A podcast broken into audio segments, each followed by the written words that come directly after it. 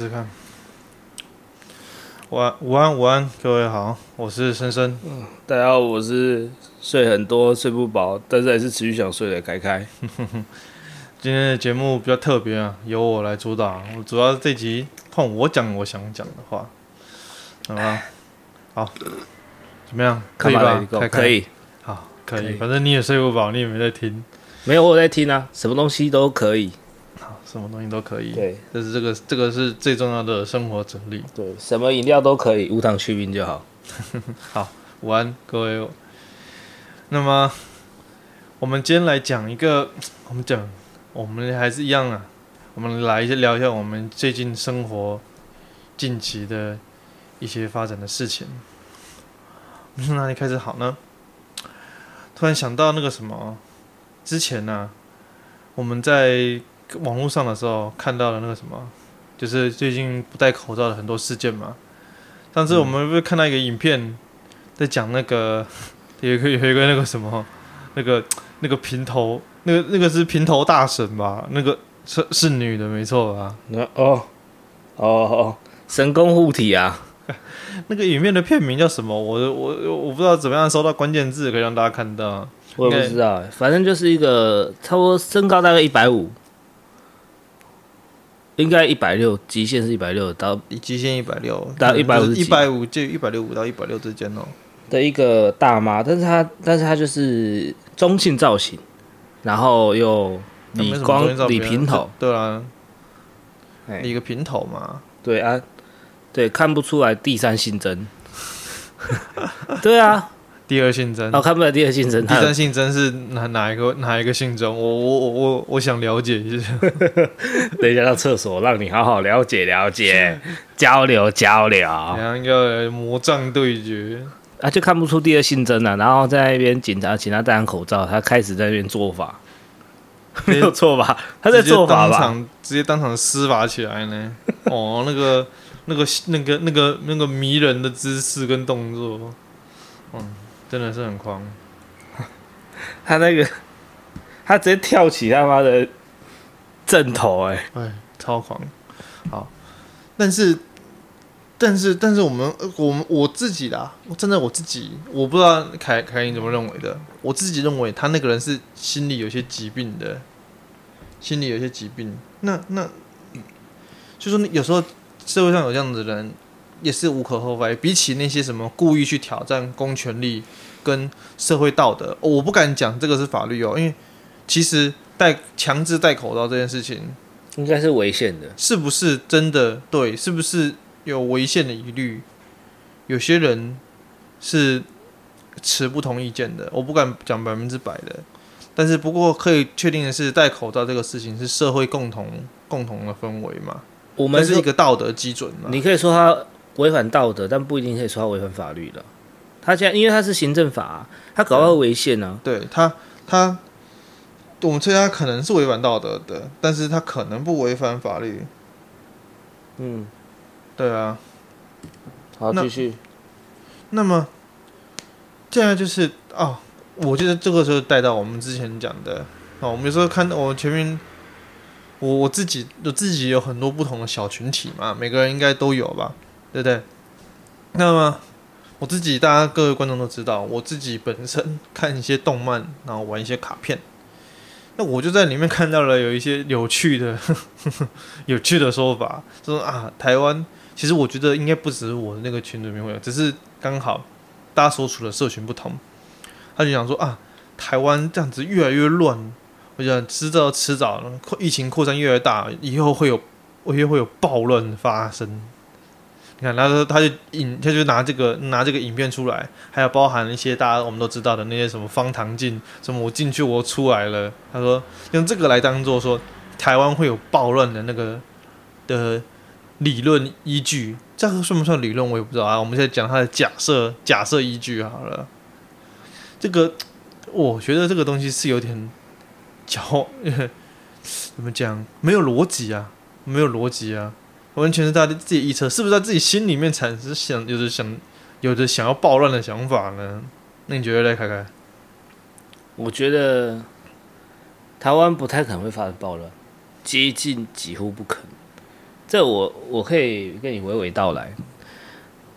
第一点，我觉得台湾人奴性极重。你这样讲很危险啊！没有，那我要用第二个论点来支撑我第一个论点。说，台湾人喜欢粉饰太平。哪一国的人不喜欢？东呃亚洲人特爱。亚洲人特爱。对，亚洲人特爱。我们常常我我用我我也是用我的个人偏见支持你这个论点。我我还真不敢讲这个是百分之百正确的，但是我个人的偏见，我生活的经验总结支持你这个论点。然后，我们粉饰太平是有是有事件根据的，因为在一个大的组织里面，我们常常做一件事情，我们解决不了问题，我们就解决提出问题的人。就是网络上的一些人会说：“你又没你又没在外国生活过，你怎么知道外国人比较比较没有？”我是不知道外国没比较没有啦，但我只能说台湾人的情况其实很严重。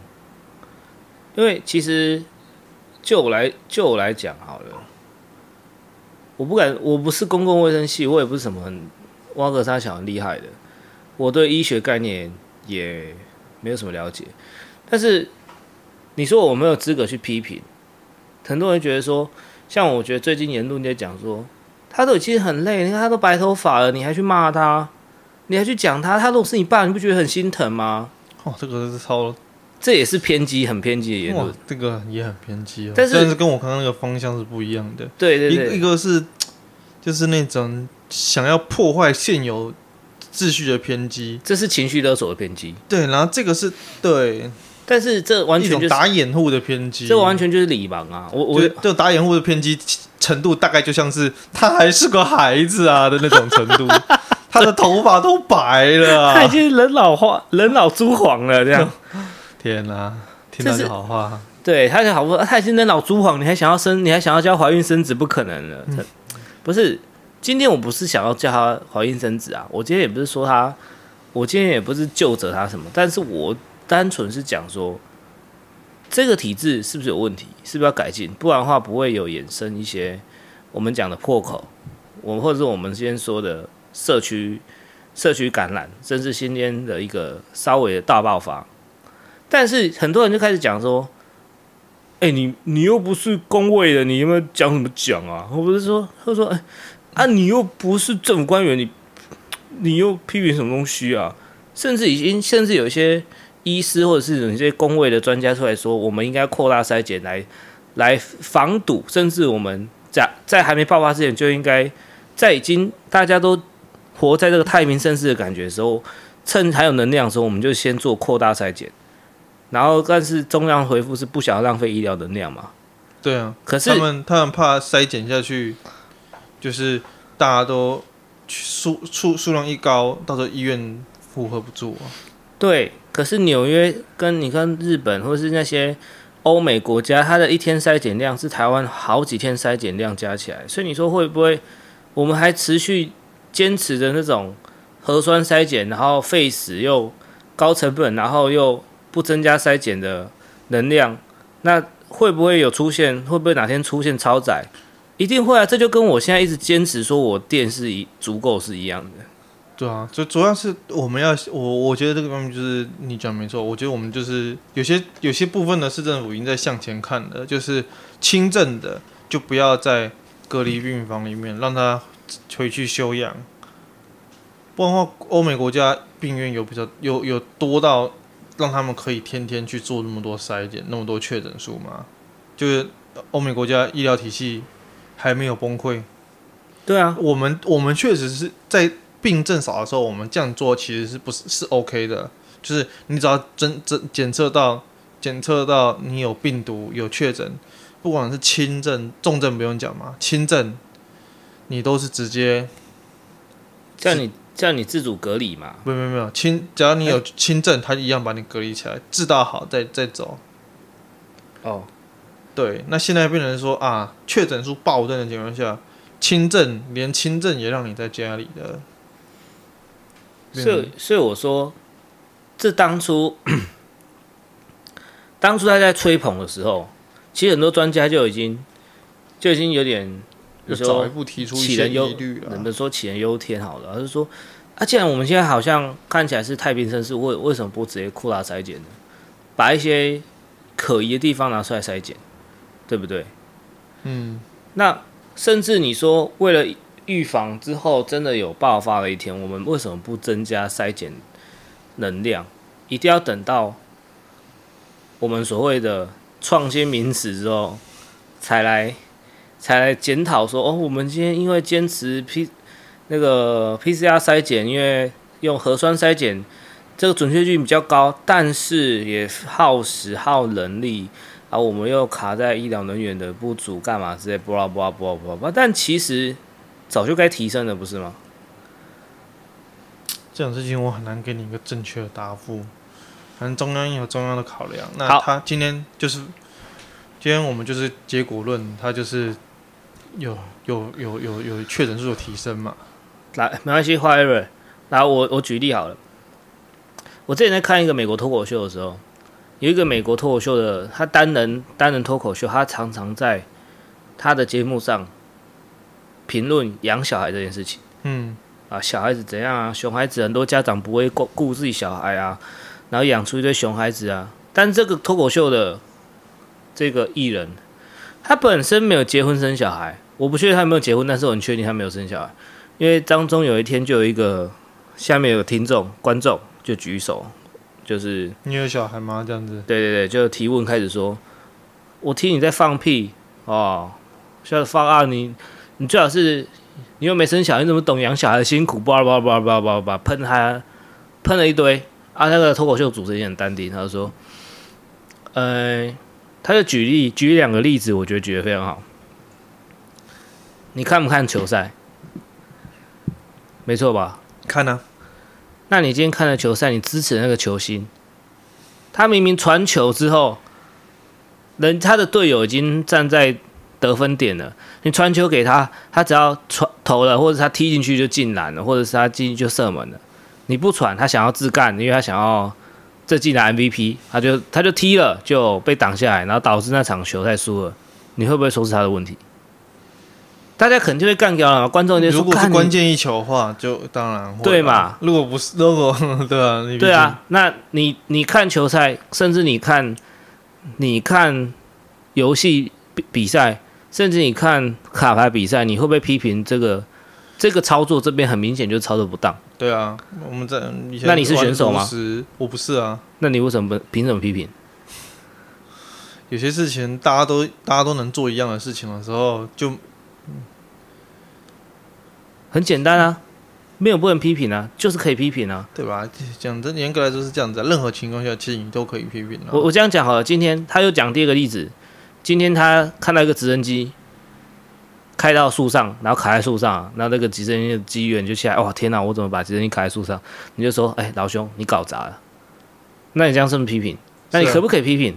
他很明显就搞砸，你可不可以批说他搞砸了？简单来说，我觉得这种事情变成是，变成是比较像是。这这个程度啦，能不能被大众认可？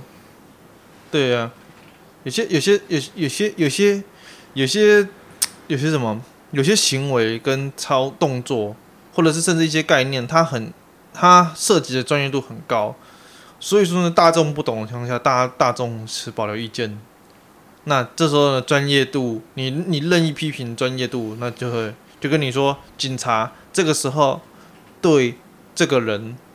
施予强制力的时候，有些时候大家一看到这个很明显不 OK，但有些时候呢，大家会觉得啊，这个东西好像有点微妙，就好像之前那个不小心发起造，因为执法过当就造成黑人命也是命这活动，当时那个白人把他的那个膝盖压制在那个黑人脖子上，嗯，其实当时他就应该松开了。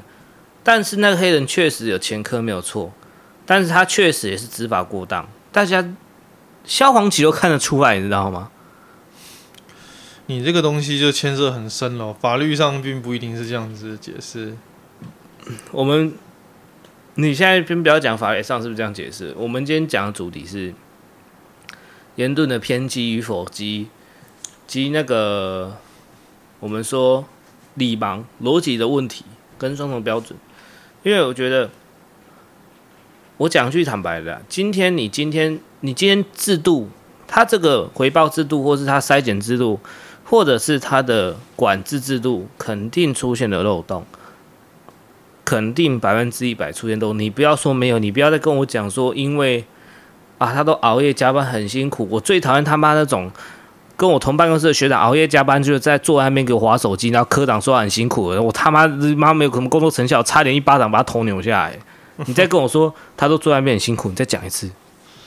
坐在那边很辛苦啊，他想他想回房间划手机，不能回房间划手机，要在这边陪你划手机，他不辛苦吗？然后我那个同办公室的学长，我问他说：“哎、学长你下你事情做完，你赶快回去啊。”呃，不用了，没关系啊。科长就喜欢看到我们坐在这里，我就坐在这边，这种撞一下吧。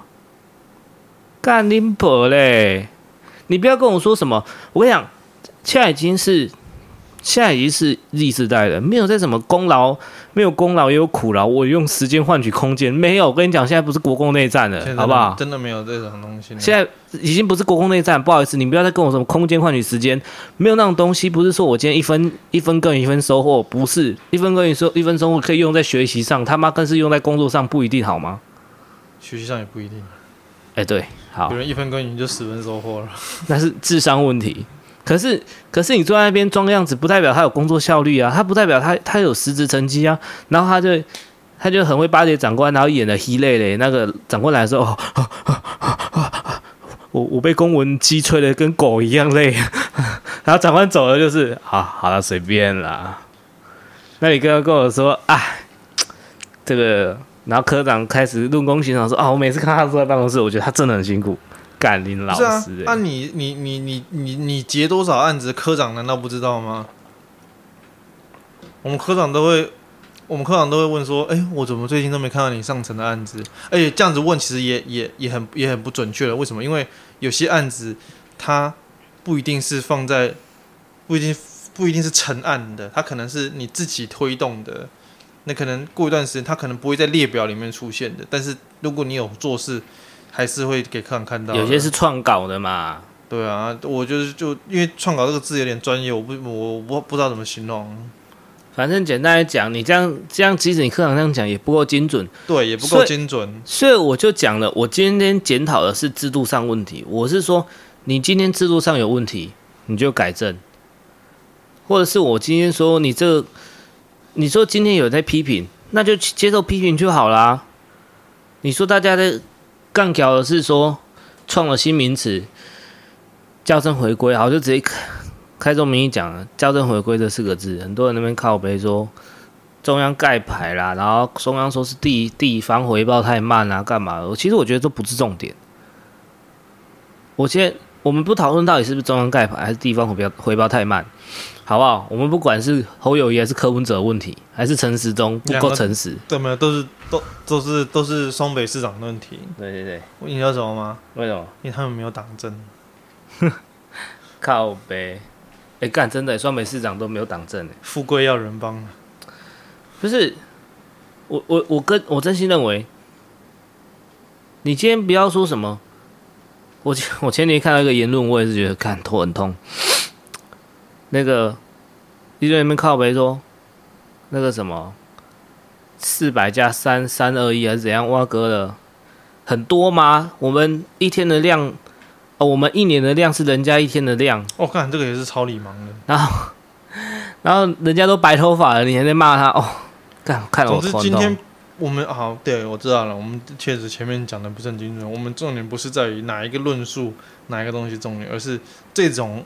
这种诡谲的护航方式，或者是诡谲的诡谲的那个什么争辩的方式，一个是一方面是讲说，干就是啊，台湾接下来一定会有动乱，或者是说台湾怎样的这种这种毫无逻辑可言的的支持或者是批判的行为啊，对吧？你说，你说啊。啊，我我我们跟外国比，我们已经表现很好了。哦，这种这种这种其实也可以归类为是一种毒鸡汤了吧？差不多啊，因为他他没有。我们今天不是在跟你，我今天就不是在跟你说跟外国比，跟谁比干嘛？我今天就是在检讨我自己。我关起门来，说我自己哪里没做好，体制内有问题，或者是我国内的专家提出批判跟批评，可能甚至有些是不带政治色彩的，但是或是有甚至我单纯的搞笑插画家画的一些图啊，呃，校正回归之类的，马上被批评到妈不行。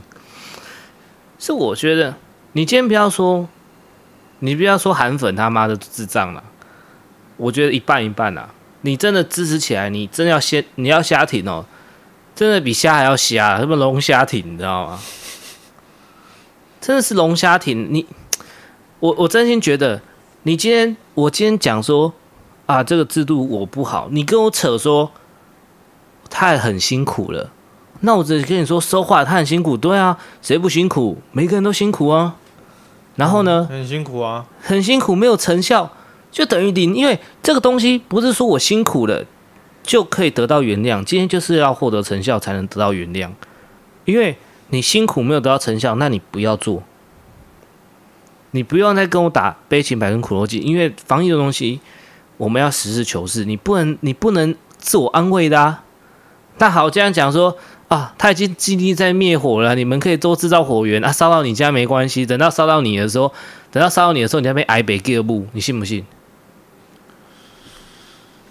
不会啊，他们会感恩戴德啊！太棒了！我跟你讲，太平洋没加盖，赶快游走，是不是？他刚才跟我讲说太平洋没加盖，叫我游走。这个李芒的终极、终极、终极绝技，等一下才要讲的。对，他这样。之前我最近在在那个什么网络上学到了一个新名词，这个名词其实已经很久了，而且是而且是支支那鱼，但是我喜欢这个字，就是叫恨国党。这个名词 就是有时候那时候支那语，虽然我很讨厌，但是他们的字词有一个有个优点，当然也是缺点呢，就是浅白。你听得到这，看这个一定是在讲一些那种对对对于对于时事有争辩的人。哎，你不能可以不可以批评政府？有批评你就是妈的扯政府后腿。我们都讲的太太那个太复杂了，我们就直接讲你恨国，你是不是恨这个国家？对不对？你为什么要批评这个？我们政府已经很努力了，你还要批评？你会批评你的父母吗？哎，干，官员是我的父母吗？其实我这个就很奇怪啊！你为什么要把官员类比成你的父母？我们中国，我们我们不要说我们中国了，我不是中国人，不好意思啊。亚洲应该说接受汉文后，你这里讲中国人可以讲人种没关系，不是讲国别哦。应该说，整个亚洲圈其实，因为毕竟大家当年早年都曾经跟中国朝贡过，都是不争的事实嘛。所以其实那些那种关关体制文化，其实是有传承下来的。而且我们的我们的民主制度是从国国外引进来的，所以我们其实并没有早期的哲学制度，并没有深刻刻在我们记忆里面。所以我们会有个想法，就是把官员当父母，就是这种父母官的概念啊。他其实帮我们劳心劳力的。父母官照顾我们这件事情，这个事情本身就很吊诡。应该说，早期这种事情不吊诡，早期这件事情正常就算了。到现在民主化时代，还有一种把官员当父母，现在就很吊诡了。你一方面对着基层警员叫骂，说我缴税养你们，把他当你的公仆；一方面对于高阶官员又说，一方面对高阶官员又说那个什么这些神。这些这些人很辛苦，当然可能这些人不是同一批人呐、但是这种这种同理心，不能理性看待事情的心态，就就很就很我们就是我们今天讲的理盲。那你对这个这个政策有争辩批评的时候呢，你就是恨国，你就是然后之前常常就就言论就是一个基本基础言论，就打到最后讲到最后直接开大局，这太平洋没加盖，你直接游出去。对啊，我们我们国家不需要养这种那个精神疾病分裂不爱国的人。我操你妈的！我今天爱国，我今天批评就不爱国了。对啊，那有时候有时候有时候有时候真的是有时候真的会觉得说，我们其实，在很多时候思想上，可能是因为有些年轻年轻一辈的起来，他们做的事情其实无异于我们所所厌恶的国家做的事情，一样是。一样是疯狂对自己打鸡血、壮胆。另外一方面是对于自己不喜欢的言论呢、群起攻之，加以挞伐。导致很多人在网络上就形成了沉默沉默循环，大家不敢讲出自己的真实意见，然后呢，每次都是那些最大就是骂的最大声、最有闲时间的两种人，一种是无业工作者，另外就是网军，在网络上大肆洗版、带风向。但他们跟我跟你讲了，他们这些理盲的人，那他跟徐晓东想要打的这些中国传统武术大师有什么不一样呢？我闪电鞭，第一鞭，第二鞭，武林鞭，就我觉得是一样的啊。你今天今天传统中国传统武术打的就是他妈爱国旗帜出来，所以政府就睁一只眼闭一只眼，这跟当年义和团什么不一样？一样啊，基本上就是一样的。看你老师的就一样啊，自我鼓吹啊，然后基本上，他然后他们就是把这种自我膨胀，他们讲说什么哦，我中国可以在几个小时内就可以把美国的那个太平美国亚洲的所有基地给消灭，干嘞，人家站着给你打是不是？是啊，是站着给我们，他站，人家站着给人打啊。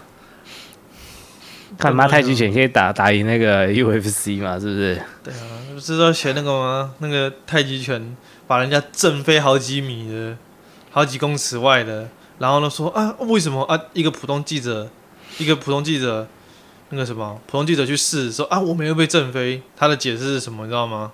嗯，因为学太极的人体内会有一股气。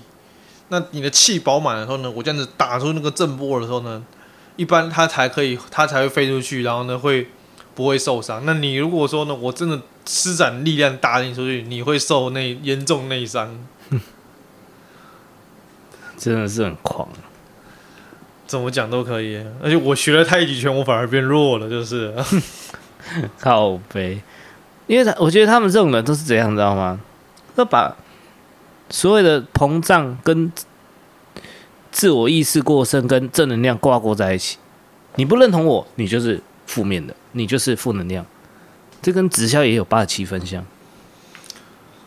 哎、欸，不过直销比较好一点呐、啊，你批评他，他他可能也不会理你。对啊，批评他不会理你，他就不跟你做生意了。对啊，关键因为现在直销，因为其实直销已经是一个红海了，这是一个红海市场了，他不会去试图，他们已经。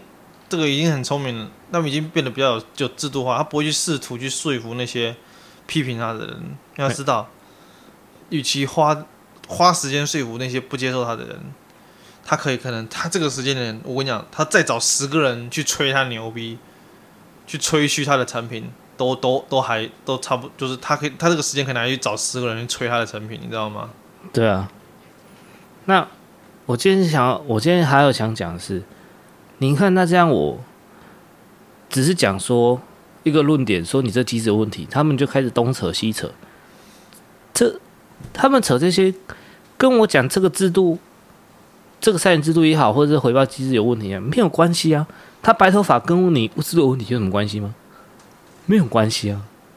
我前阵子也是听到我我单位有人在讲，说，呃。这这这两个礼拜缺电了两次，就有人叫，就有人开始叫那个总统道歉。我觉得好笑哎啊！那我公司缺电，我公司停电，那我老板是不是也要出来道歉？真的有人讲这种话啊！这个我一听就知道逻辑有着大大的。我当下就跟他讲什么，你知道吗？我说，我说这样讲不对。他说为什么？我说。因为你老板他是做生意人，他今天是你，他请你来他公司来上班工作，他不是他不是政客，他也不是政党，但是总统当初就职就打着台湾不缺电，能源绿色能源可以可以满足这些口号，哎，当当选的，当初没讲，他们说会可以用到二零三零年，二零三一年，二零三零二零三一不缺电。啊，但是是不是就缺电了嘛？不可抗力，没有没有没有，他们说我们不缺电，我们不小心超载，干他妈的又又有那边新解释，是吧？他讲他解释这个叫超载哦，没有，他说是因为他说不缺电是当下哎，能源转换问题啦，干嘛？反正他解释很多。简单来说，简单来说，台湾供那个电容制造的电量可能是够的啊，只是当下转换可能来不及，干嘛？我也不知道。但是我也懒得去查，我也不是台电，但是我认识的台电的，我认识台电朋友，我问过他们，他们都说这是有问题。然后我，哎，干这样好像不要说我被批评，那算，随便啦。然后反正我认识的，像我亲戚里面有台电的，他们都说基本上核能才是解套啊。他们就直接讲结果，核能才是解套。懂什么？台电只想赚钱，你那个亲戚台电的，他也只是想赚钱而已啊，并没有。对他来说，台电台电赚对他们说是没有影响。但是，但是我觉得说不缺电的人真的是王八蛋。怎么说？为什么说不缺电的人是王八蛋？我觉得这样讲好了。他就说，这就好比投信老师跟你说，你随便买都会赚。还真有这个时候啊！台股去年几乎不是这样的啊。没有，但是少数的时候。但是你会不会有人他说随便买，但是你买来卖，你做当中啊，你要放空也是也是也是进场啊。啊，叫你买啊！啊，他叫你买是这句话是叫你进场，不代表说不是叫你不叫你不卖啊。简单来说，你随便进场操作，随便赚。这句话好，我这样改好了。你随便进场操作，随便赚，这句话对吗？每一个投顾老师会这样讲吧？啊啊！我说，假设今天有个投顾老师这样说了啦，他就好比这样讲啊。哦。他只然后他他之后说，你随便进场随便赚，因为台股这半年都是涨幅，都是涨幅，你随便进场随便赚。我这样讲有没有错？我我这样举例，去年台股有一半年时间都是涨幅，没有什么跌啊。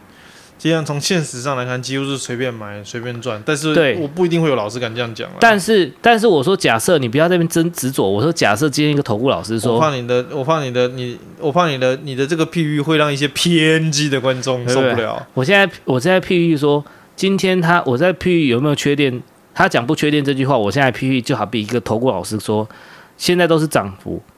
他哦，我 get 到你的点了。你懂反正这个很夸张的、很夸张的胡说八道。对，他说现在都是涨幅，这半年来都是涨幅。他所说的这句话也是事实。那他跟你说随便进场随便赚，这句话其实严格来讲是事实。那你但是你就不能，那你就要知道你进去的时候要买什么，不能买什么。他、啊、有些人就买什么美合一啊。是不是他妈两百三百，然后两百三百四百三百两百这样子他妈跳的？很好啊，每天都每天都跟就像像玩滑水道一样啊，云霄飞车一样啊。那你是不是一般人就扛不住，就是在那边就被就被割了再割？他可能他可能那个什么两百升到三百的时候呢，还在观望，然后三百准开到四百的时候呢，干决定买了，然后就就回到两三百了。对，然后卖掉之后呢，他又上去了，说干我没有错过了。然后呢，等到三百多时候又买，然后又下去。所以，但是，但是我问你，股票在大盘在涨的时候，是不是还是有些股票是会跌停的？是啊。大盘在跌的时候，是不是有些股票还是会涨停的？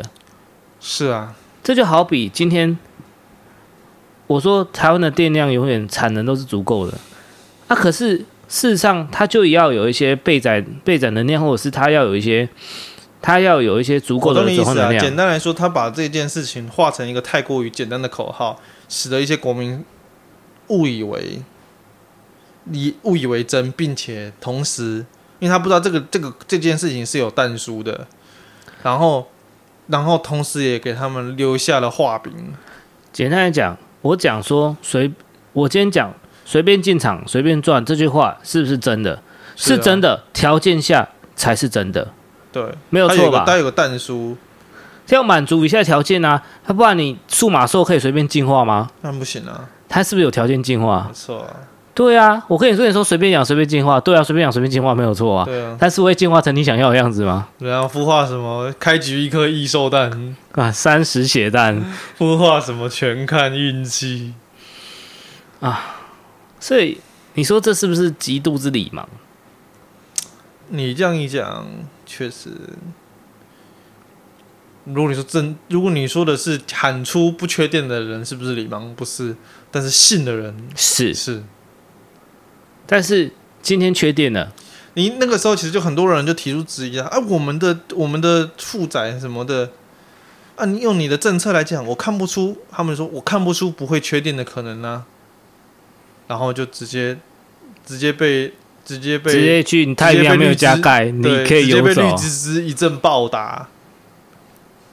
然后现在再开始回头说，哦，当初都是在野党背革我的能源政策，可是可是今天立委做占多数也是你啊，然后我连我他妈的连小黄都已经投都已经不演了，对不对？长左长左也不也不演了，不演了，直接靠过去了，对不对？直接趴着舔，直接当舔狗了。那你现在还，你现在已经在我，他现在在立院是不是占绝大多数了？没有错吧？绝对多数啊。那为什么他没有做改善？我今天不是说，你今天不要再跟我说什么在野党背格干嘛？在野党根本就比不上你，你为什么不去做？对啊，你为什么不想到在在一些机制上去做？甚至甚至在疫苗上，甚至在我不管是疫情啊的控制、疫苗的取得，甚至说。在，甚至说他什么，那个台电这些，其实都是可以去改善的，只是看你要不要做。我我不知道，可能有做，但是我没看到。但是这些人他可能心中其实很多时候会有一种焦虑，他认为这个批评的声音其实都是共产党派来要扰乱国家秩序。太棒了，拜托那 我我不否认，其实共产党真的很厉害。这些人他们确实不一定要派人去。去扰乱，他们也可能会运用各种时机来来来来推波助澜。可是，如果就算是这样子，如果因为这样子而害怕去去对现有政策或什么的做出检讨，我说的是以外部力量哦，不是说因为有些人会说我们没有不检讨，我们政府内部一直在政府内部一直有在试图去修改啊。No no no no，我说的是外部力量去检讨。你担心这个外部力量会被共产党利用而去。而去废了这项工具，其实其实也也还是趁了共产党的意。你做与不做，其实都趁了共产党的意。你去用外部力量去检讨共产党，确实会在里面推波助澜，但是它的效用可能并没有你想那么大。第二个是你，如果你不用，那共产党也很高兴，因为你等于是在朝大政府的方向前进，你可能会变得更越来越像共产党。老共今天也不是笨蛋啊，我只能这样讲。老共也聪明，老共肯定，老共肯定聪明到不行的啊！靠呀，我东西掉下去。老共肯定是聪明到不行的啊！我都觉得，不过其实我们现在执政党也是真的很聪明啦。对啊，我觉得老共很聪明。我都觉得我们现在的执政党，如果回他回到国共时代，是说是如果是绿共绿共绿共内战，未必会输哦。以他们的煽动力来讲，笑死！对啊，搞不好我讲真的、啊，搞不好人家就是学习学习主席那一套的啊。哼，所以我说他，他们只是把它换成具有本土特色的玩法、啊，真的。不然了，因为不然真的都很像啊。哎、欸，当初当初“绿共”这个词不是用用来那个呢？它指的就是指你的这些。你的这些行为操作哦，讲到绿共就讲到那个绿共的。其实我对于绿共这个词我是不持否定意见。可是我后来我进，因为绿共这个词很久很久了，结果我在前一段时间刚好看到有人在评论绿工这个词，他们就对这个词有所误解。就我的经验论来看，绿工这个词其实是对于民进党上任后的一些作为。有点像是共产党的行为，就是那种发起网军，一路去批判的这种行为，然后掩盖是非，然后打死不承认的行为，就很像共产党的行为，来做出一个类比。那有些人就拿这个点来说，可是有些人可能不懂啦。我我我私心认为他们是不懂啦。我希望他们不是真的懂，然后故意去护航的，就是给给给民进党擦脂抹粉的。我们当然知道，民进党本质上跟跟那个什么共产党那是差得很远，因为民进党内部也有很多派系的声音，他们不是透过暴力或者什么的手段来去去去去摆平这些东西的，他们可能是更民主化的，但是事实上他们很多手法，我我就是觉得跟共产党很像。那你要说啊，他们啊，你会他们讲出了一个标准论点，就是你说他们，你说民进党是绿共，你会因为批评，那你会因为批评蔡英文，隔天就隔天就被移送法办吗？不会嘛？那你你用绿共这个字是不是故意的？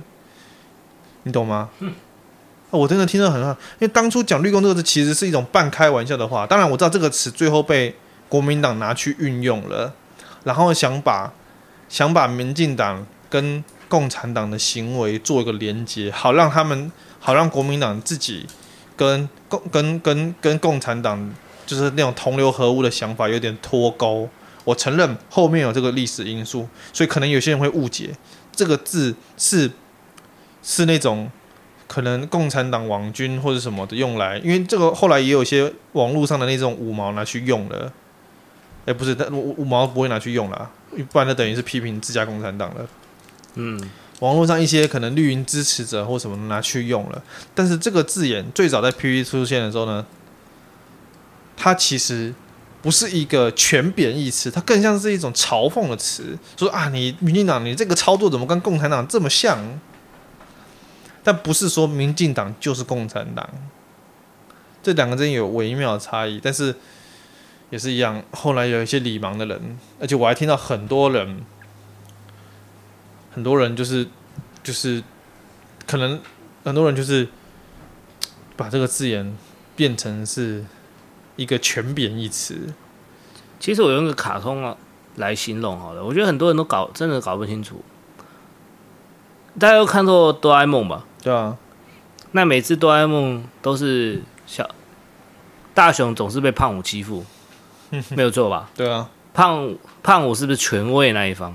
对啊，大雄是不是弱势那一方？对啊，但是你知道的，有看过《攻壳机动队》的人都知道，里面第二电视版第二季的时候，九世英雄讲什么？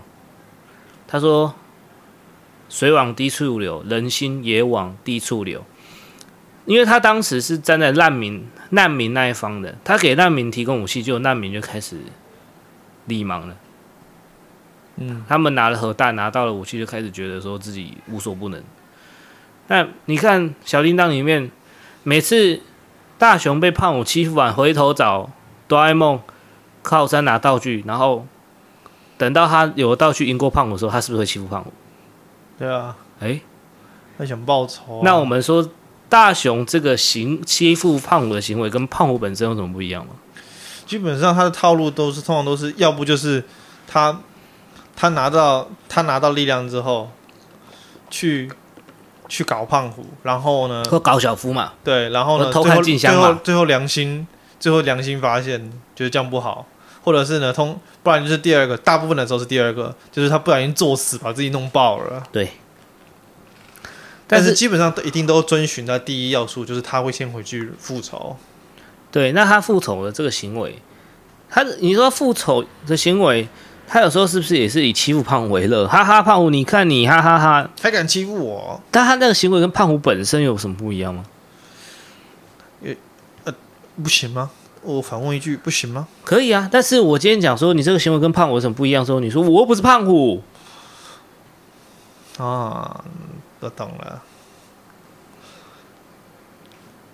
你听得出这这里面的微妙了吗？我知道，你你要不就是承认，其实你跟胖虎没两样，你只是没有力量而已。那你拿到力量之后，你会做跟胖虎一样的事情。对，你今天不承认这一点，水往低处流，人心也往低处流，其实都一样的。你今天你今天谁上位，或者谁拿到力量，谁握实权。会不会做出相同类似的事情？我跟你讲，会，因为这也是民主产生的标真谛啊！不然，不然我们所有国家原始原始条件下都是都是君主制或是帝制啊。那今天为什么会走到民主制这一步？那就是因为人们从过去的历史中学习中发现。不会有哪一个领导人是英明一世的啊。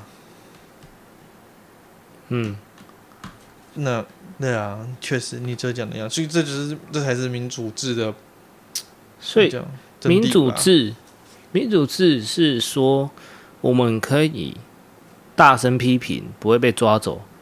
那为什么我今天大声批评，我就要被冠上你跟中共是同路人的帽子呢？那今天我批评国民党，我就跟中共不是同路人了吗？是，对啊，你批评国民党，你就不是中共同路人。太棒，太棒，没加盖，我等一下就去游走。这还不叫礼盲吗？我我觉得现在现在就已经进入了我所谓的，我认为开始解决不了问题，解决提出问题的人，然后开始粉饰太平了。我觉得一直以来都是这样子啊，只是网络把这些东西，其实网络这个东西它所产生的变化，是我们其中的变化是也是我们当初始料未及的啊。我们以为网络的资讯广阔能够。使人们获取更多的资讯，然后变得更更有判断力，但是事实上并没有。事实上并没有，网络上的直接这些大量资讯，反而很多时候形成了杂讯。每一个各门各派的拥护者在里面获取了自己需要资讯之后呢，然后就变成我们变成了变成了一种用支语讲就是傻逼抱团的情况，一群，哦，用台湾语讲就是同温层啊。它会形成各自的同温层，因为你在网络上很容易就能够找到与自己观点相近的言论，而且有些言论其实真的煞有其事。它可能背后是某个有立场的专家学者所做出的有偏见的讨论，又或者是呢，是一些其实根本不是什么专家学者，但是他写的像口吻跟专家学者很像、煞有其事的文章。这些东西很容易就让大家。就让这些人紧紧相连。那很多时候，高学历的人都不能避免，都不能避免产生产生偏见的。低学历的人更不用说。我这边没有要占学历的意思，但是因为，因为事实上我想讲的是，高学历确实能够消弭一些不理智的因素，但是人的本性上就是就是带有偏见色彩的。你们要占学历，但我们之前有讲过一个嘛？你给我看那个，曾经给我看过很偏激的一个说，呃，高职毕业那个成绩是这样直视，他的啊，他的那个薪水是这样直线曲线上升的。我们上次我们有曾经有一集讲过这个吗？对对对，我我我我我没有讲过这个，有讲到我不知道，我不知道我们讲到呢。但是那个我还记得，那个真的是奇葩言论，看神之言论的。他他是他不是曲线上升，他是。直哎，横线上升，他就是他就是一个等斜率的啊，等斜率上升。他说：“哦，我高职梯次，高职毕业，高职很早就开始就业，所以他比人家多了七年，可能七年甚至是八年，反正多好几年的那个什么的的的工作经验。那这个工作经验，把它换算成薪，因为每年都会有薪酬的成长嘛。哎，对，那你那些。”读到硕博的，我们就讲中位数啊，硕士毕业的很多，像是工程师或什么，基本上都让你要求你硕士毕业啦。嗯，我们就以我们常见的那些，我我弟也是知名大厂硕士毕业的工程师。对啊，继续。对，然后那你读读到硕士毕业，那你是不是就比你你高职就毕高职就投入工作，你是不是就比人家多了七年，起码七年的的那个？工作经验，然后薪资少了七年的薪资成长幅度嘛？对，然后呢，你的资本累积，它因为它每一年不但有赚钱，而且薪资还会成长。那你落后人家七年，你就是你的资本就是会屌屌输人家这个概念。他然后还画上，其实画了一个一个一个一个对比图啊。呃，干，大家看了真的是直拍手，狂！这个年轻人有见地，如此的聪明。这我们来想一下这个 案件好了，看看这这个图最屌的地方是在于说，他把高职毕业的人做的工作的这个斜，因为可能观众知道斜率嘛，就是它上升的，我们就用很白话讲，上升的幅度是固定的，就是它一定是每年增加可能五趴，每年增加个七趴的薪资成长，而且而且它没有那个哦，它没有等比级距哦，它没有减低哦。它不是曲线哦，它是横线哦。对。然后呢，你今天你是你今天你是足科工程师，你的薪资成长也是长那样子，而且你还没，而且我不知道为什么他那个图很神秘的，就是他把他他的底薪只垫高，因为他他他有把有帮有帮有把那个什么硕士毕业的底就是薪水薪资比高职垫高一些，可是好像只有垫高一点点吧，垫高一点，然后它它那个横线成长是一样，所以垫高垫高垫高垫高不到两倍吧，垫高快两倍这样子。你用图讲，听众可能没什么感觉。简单来讲，我们以我取整数比来来举例，嗯，我高职毕业的月薪三万起跳，可以吗？可以。先不管多少，我现在预三万起跳，假定三万起跳，每年固定加薪三千，好不好？嗯。每年固定加薪三千，那你七年后加薪多少？两万一。就比如说七年后他五万一，假设七年后硕士毕业了，他给他四万好了，那他一样输他一万一。哦，对对对，我想起来了，他后面的薪资成长幅度会比硕士毕业刚毕业的时候呢还要来得高。然后，然后再加上前面的前期资本累积，对对对，屌打。对，所以说硕士毕业的毕业之后领四万，然后他。他高职七年前毕业就领三万，可是他每年都加三千，然后到第七年就变五万一。譬如说，他到第七年硕士四万起跑，他已经是五万一，而且他还有多了七年的工作经验跟七年的储蓄。我看是不是很聪明？屌打哎、欸，看屌打哎、欸，高职毕业这么好、哦。我没有占学历啊，但是但是你这个很明显就挖有问题啊？为什么？一第一点，你的薪资成长幅度是会是会下降的。你不可能每年都加三千，不可能。你你可能到一个层级，假设你除非除非你你不可能每年加三千，然后到第七年变五万一，那你就已经是经理等级了。除非老板愿意用你，而且不在乎你的学历。但现在但是现在通常都会看说你要大学毕业，然后不不在乎你的不在乎你的那个你那个学历就算了。你说你多了七年的工作经验，那你七年做你七年你高职毕业做工作跟硕士生毕业工作做是一样的吗？可是我就不相信你高职毕业之后可以像法法硕士毕业一样出来当妈的法律师，你真的是不一定啊！你预设很多人硕士毕业出来也是在便利商店打工啊。对，没错，硕士毕业出来都是他妈去炸鸡排。我懂你，我其实我想懂他想表达什么，但他这个也是也是也是很偏邪的概念呐，他就是故意把那些读那种读那种野鸡大的野鸡大的狗啊，我不要讲说野鸡大的一些没有社会实质生产力的系，然后出来的学生啊，他因为他们可能不是他们的科系没有社会实质生产力，不是说这个系没有用。只是社会可能并不会给予用，并不会用高薪资来聘你这些人，或者甚至你可能在社会上找不到工作。我讲白了，可能就像是国文系、哲学系，国文跟哲学重不重要？肯定很重要。运动科学、旅游管理，有有些对啊，他这个社会上的市场保市场没那么大，他们不能说这些科技不重要，但是这些市场没那么大，他可能比较难难难就职，他可能这些人毕业之后呢，他也是跑去。做可能像是打工，或者是或者是我们讲可能房仲，或是卖一些接家教或之类的，干嘛的？呃、欸，如果你是野鸡大，可能接不了家教。有啦，历史系还是可以啊。懂他，他可能就是拿拿硬要拿这些人来类比。但是我们学，我们有我们，我不要站的文理组啦，因为其实我觉得理组一定也一定也有懂的人。你一定要拿中位数来比啊，你不要拿，或者是拿平均数来比嘛。你才有意义啊！那你你故意拿最差来比，这样子就是没有没有见地的行为。对啊，这，哎呀，我也想不通啊！就是这些东西跟观众分享啊，这些东西我真的是想不通。我觉得啦，理盲真正的真正的核心概念，我觉得四个字可以表达：无糖去冰。就是无糖去冰，对，对不对？